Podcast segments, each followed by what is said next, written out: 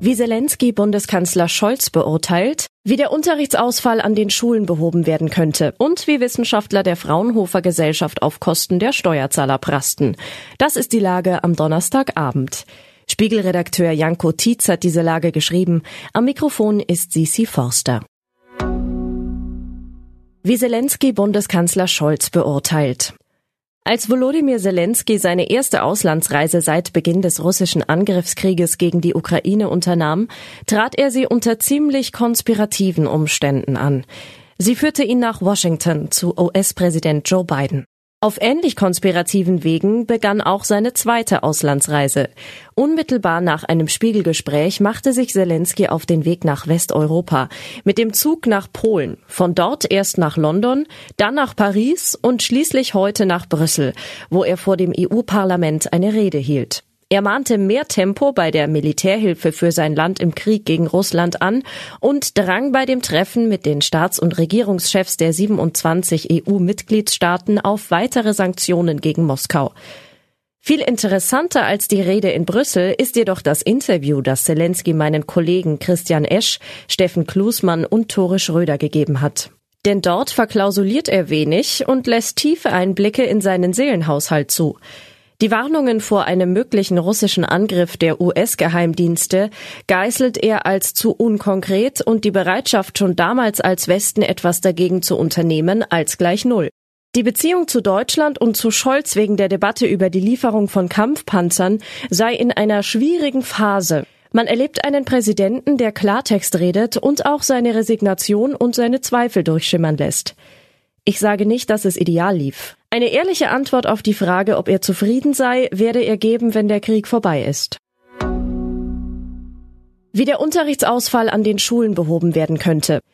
Es ist sehr leicht, sich über Lehrer aufzuregen. Jede Menge Ferien, nicht mal eine 30-Stunden-Woche an der Schule, Unterrichtsmaterialien von Anno dazumal, Verweigerung gegenüber der Digitalisierung. Ich habe eine ganze Menge Menschen in meinem Freundeskreis, die sofort widersprechen würden. Und das zu Recht, denn ich weiß, dass Sie sehr engagierte und zuverlässige Lehrerinnen und Lehrer sind. Dennoch kommt es nicht nur in unserem Haushalt mindestens einmal pro Woche vor, dass eine der beiden Töchter frühzeitig nach Hause kommt und das inzwischen geflügelte Wort aufsagt Ausfall.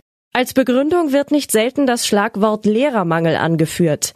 Mein Kollege Armin Himmelrath hat nun allerdings ein Interview mit Roland Merten geführt, seit 2004 Professor für Sozialpädagogik und außerschulische Bildung an der Friedrich-Schiller-Universität Jena, das eine ganz andere Perspektive möglich macht. Merten zufolge gibt es gar keinen Lehrermangel, sondern nur einen Mangel an erteilten Unterrichtsstunden.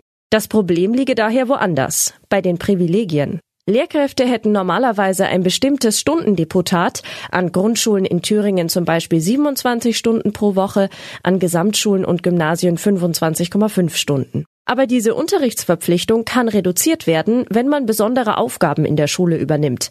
Abminderung oder Anrechnung heißt das in der Schulverwaltung. Merten fordert daher nicht, dass Lehrpersonal in Größenordnungen aufgestockt wird, sondern dass man ihm die Sonderrechte streicht. Wie Wissenschaftler auf Kosten der Steuerzahler prasten. Fraunhofer Gesellschaft. Das klingt nach wissenschaftlicher Expertise, nach Seriosität, nach Redlichkeit.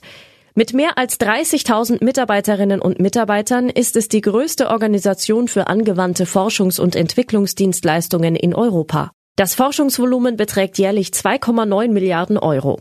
Finanziert wird die Gesellschaft auch mit Steuergeld.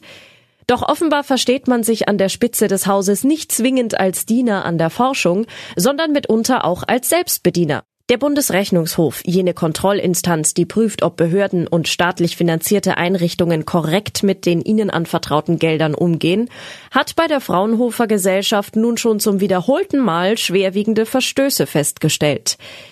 Die linken Politikerin Gesine Lötz, die auch Mitglied im Haushaltsausschuss ist, sagte dem Spiegel, mich erinnert der Vorgang an den RBB-Skandal. Offensichtlich haben alle Kontrollinstitutionen über Jahre versagt. Soweit die Lage am Abend. Alle aktuellen Entwicklungen finden Sie auf spiegel.de. Wir melden uns hier wieder morgen früh mit der Lage am Morgen.